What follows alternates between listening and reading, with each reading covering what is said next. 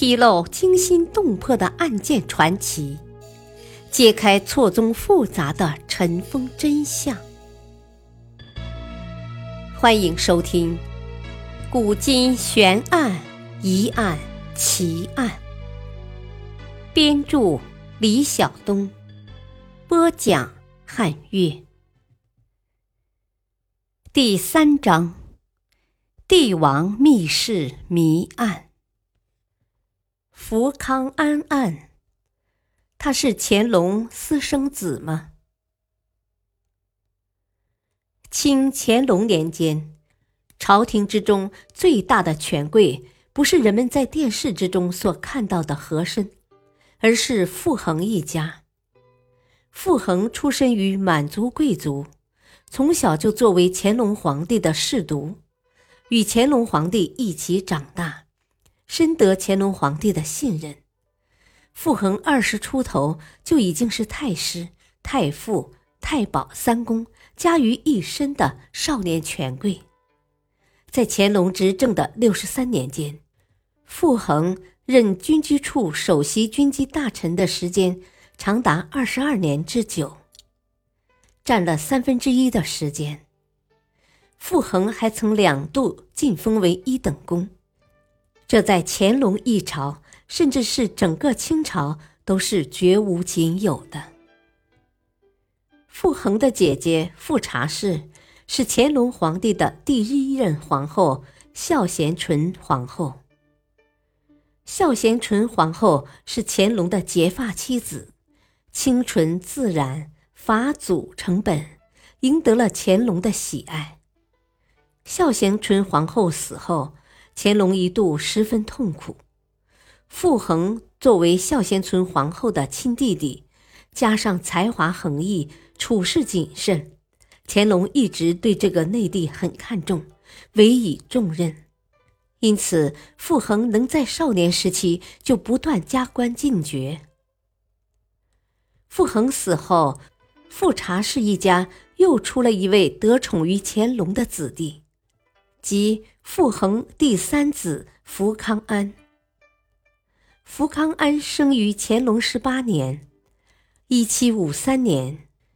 刚出生的福康安就得乾隆皇帝亲赐姓名。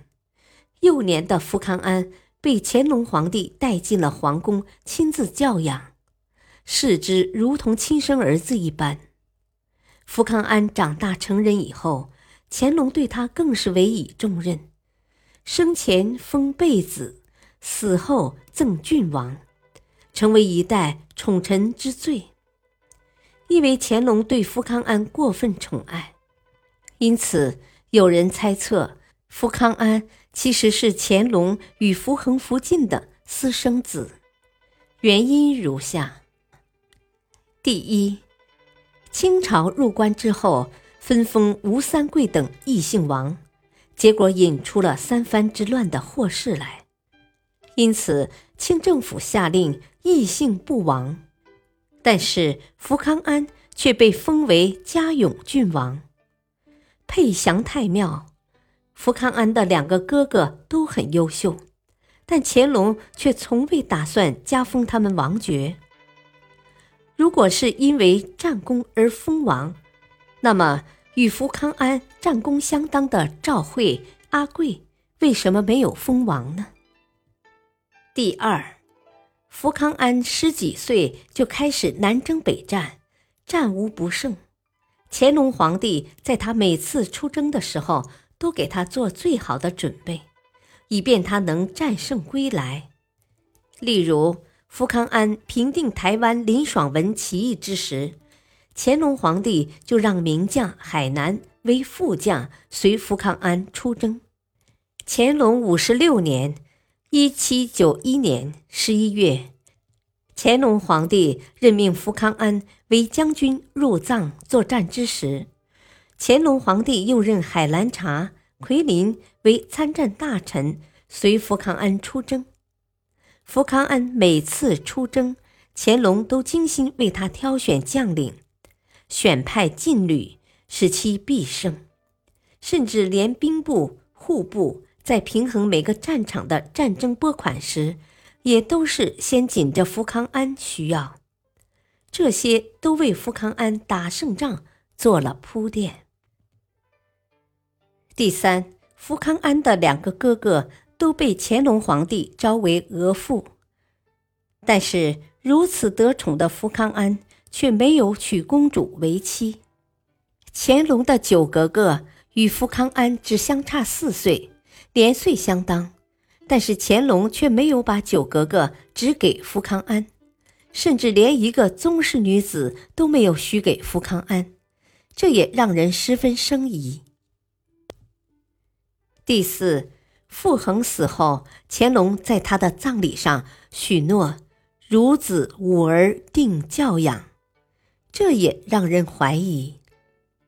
其实，福康安是不是乾隆之子，实在是没有十分明确的证据。但是，史学家们认为，乾隆对福康安的宠爱，也只是因为乾隆在福康安身上看到了自己和孝贤纯皇后早夭的皇二子永琏、皇七子永宗的身影。福康安又是乾隆一手教养长大。还是孝贤纯皇后的内侄子，自是十分宠爱。长大后的福康安也没有让乾隆失望，骁勇善战，立下了许多功劳。